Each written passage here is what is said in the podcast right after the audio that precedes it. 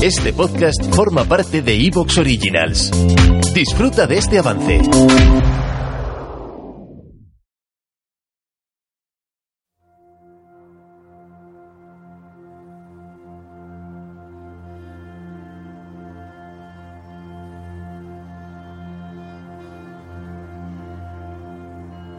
Todos están muertos. ¿Quién?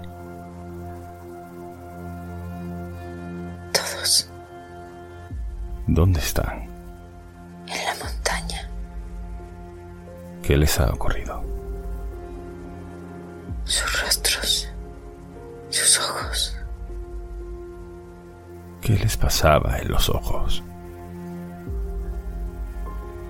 Sangre. Manaban sangre.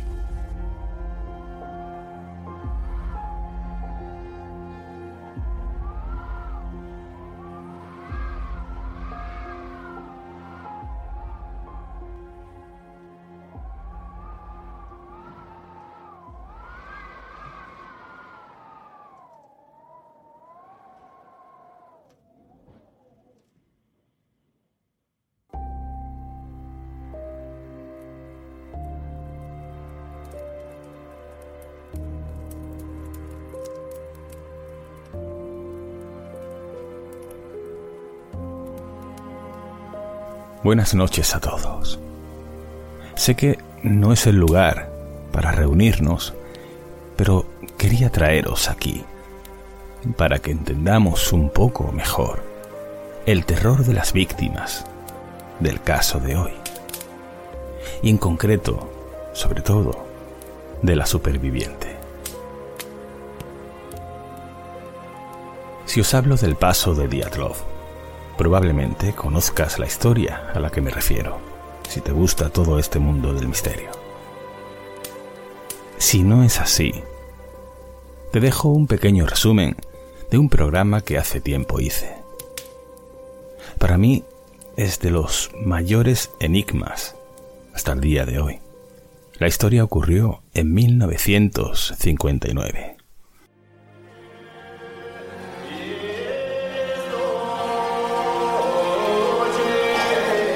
Diez jóvenes muchachos, todos ellos universitarios amantes de la aventura, quieren hacer un gran viaje. Quieren llegar a la llamada Montaña de la Muerte. Era una marcha en esquí, dura, pero nada que unos chicos jóvenes no pudieran soportar. El viaje sería uno de los momentos más inolvidables de sus vidas. Lo peor es que fue el último momento de ellas.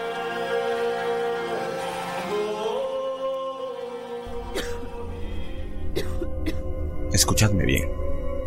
La montaña a la que os dirigís se llama Gora Otorte, que en lengua mansi significa no vayas allí jamás. Además tendréis que pasar por el monte Kolat, cuyo nombre tampoco es demasiado esperanzador. Montaña de los Muertos. Los Mansi la llaman así porque cuentan una leyenda donde nueve de sus mejores cazadores perecieron allí, en una noche, sin ser atacados por ningún animal. Nadie mejor que ellos conoce la zona, y nadie sabe qué les pudo ocurrir. Desde entonces, para ellos es una montaña embrujada, una montaña maldita. Las luces extrañas y las oscuras sombras son habituales en las leyendas de dichos grupos, y aseguran que siempre han habitado en la frialdad del gélido páramo. Se dice que habitan seres, sombras que llaman almas, que roban la vida de quien se adentra en su morada.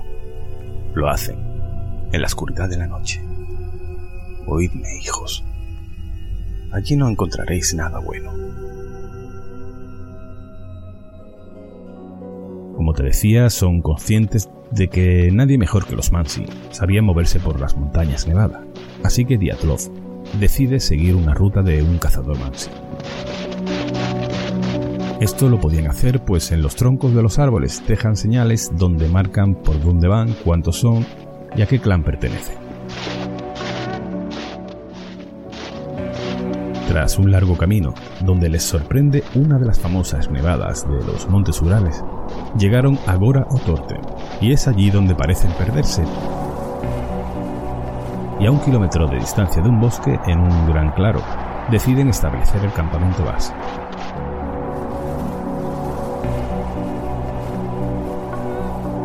A partir de ahí, todo lo que aconteció, solo lo sabrán estos siete chicos y dos chicas.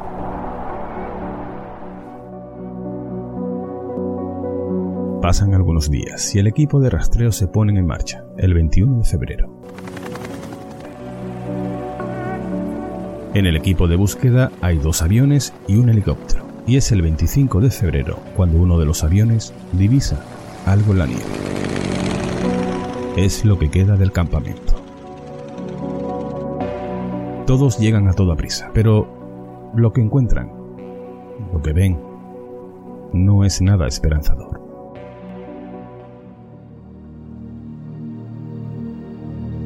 Todos los esquís de los chicos están clavados de forma vertical a modo de valla o de linde.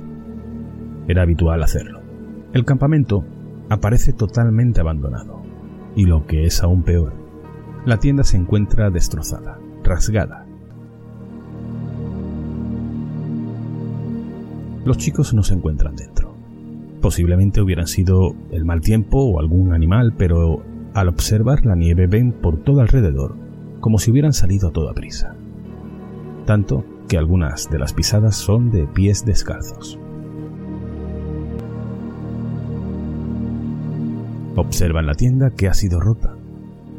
Algo muy extraño que descubrirían más adelante fue que la tienda había sido rota desde dentro. Fueron los mismos chicos los que destrozaron la tela con sus propias manos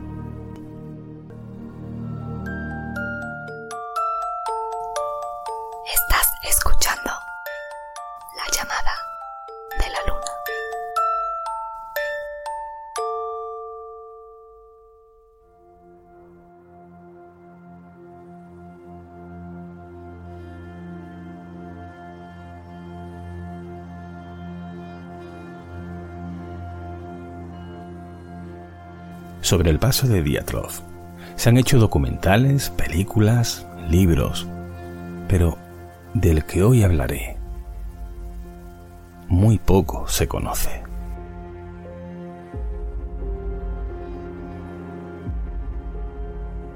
El paso, el incidente de Diatlov, ocurrido en la ladera del monte, Kolatchalk, traducido del Mansi como montaña de los muertos ha sido tan famoso como inexplicable, al menos a día de hoy. Las diferentes versiones de lo que pasó tratan sobre un arma soviética secreta, eh, sobre que los turistas se volvieron locos. Tal vez los mataron militares. Se dice también que cayeron bajo una avalancha. Se habló de ovnis e incluso del Yeti. Una de las últimas versiones comenta que murieron envenenados. Lo cierto es que hoy, a día de hoy, nadie sabe con certeza lo que pasó en el monte Olochak.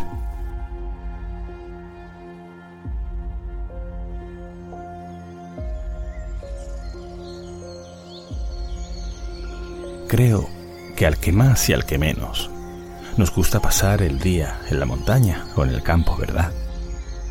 La naturaleza, pienso, que nos llama a todos. Es paz, armonía. Y se respira salud. Tiene algo que nos atrae y nos atrapa. Supongo que en el fondo, en nuestro más puro instinto, donde la confusión dejó paso a nuestra soberbia, no pudo borrar del todo saber que seguimos siendo animales. Tal vez por ello, en un lugar donde las familias se reúnen o los amigos quedamos para dar un paseo, no creemos, no pensamos que pueda ser peligroso. Por eso os hago una pregunta. ¿Hay algo más aterrador. Que aparezcan muertos, un número de excursionistas, y que no se conozca el motivo. Porque para muchos de vosotros Saber que todo ocurrió en la montaña os hará pensar que fue un animal o tal vez una manada. Pero si hay testigos que aseguran que todo fue mucho más aterrador, todo cambia.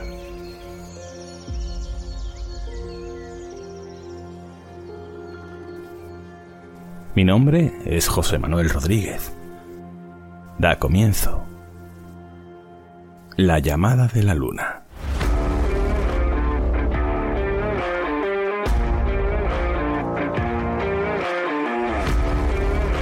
Quiero comentaros antes de empezar que han comenzado los premios Evox.